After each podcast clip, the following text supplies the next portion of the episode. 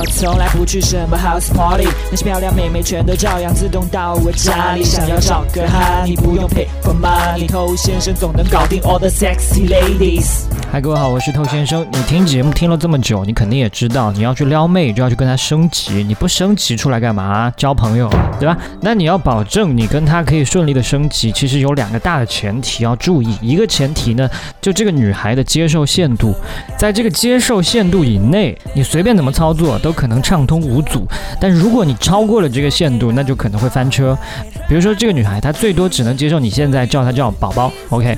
那你觉得宝宝还不够亲热，我要叫她。小贱货啊，那你可能就完了。那另外一点呢，就是这个女生对你的喜欢程度。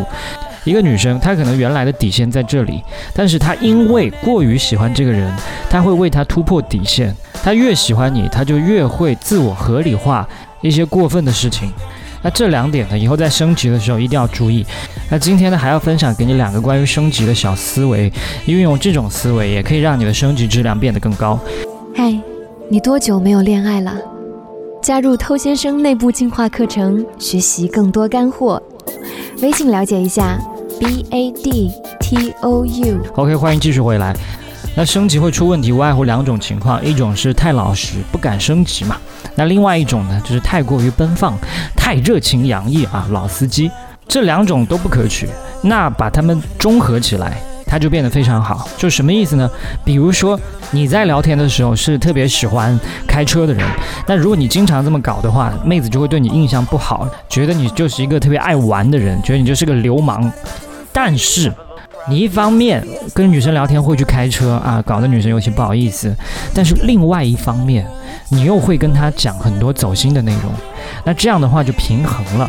走心就是为了去平衡你开车的那种狂野，是吧？避免被贴上流氓的标签。你只开车就是流氓，但如果你既开车又走心，那你就是一个真性情的男人。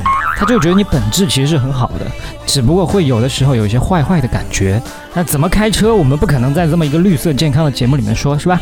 那当你开完了一个车之后，你为了避免出现一些意外啊，引起女生的不舒服，你就可以赶紧的刹车。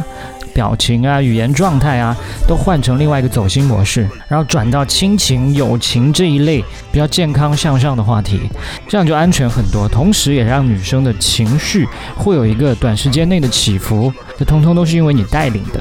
OK，那今天讲第二点呢，它相当于是谎话说一千遍就会成真，这什么意思啊？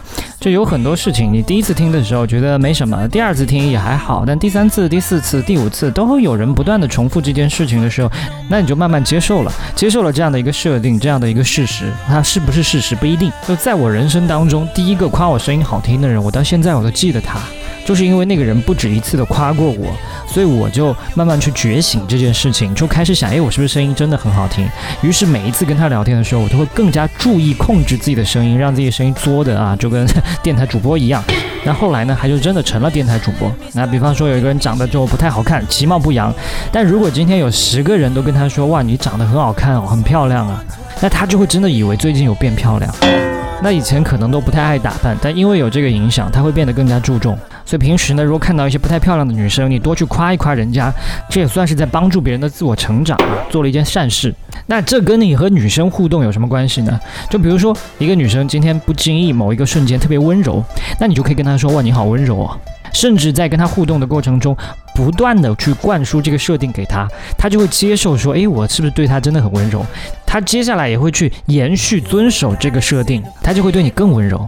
所以和女生互动的时候，你应该在她身上去挖掘她对你表现出来的一些正面特质，然后去重复的肯定她的这种正面特质，她就会不断的向你展示这种正面特质。所以这种升级不是你去主动进攻妹子，而是用这种聪明的巧劲。让妹子无形当中跟你变得更亲密。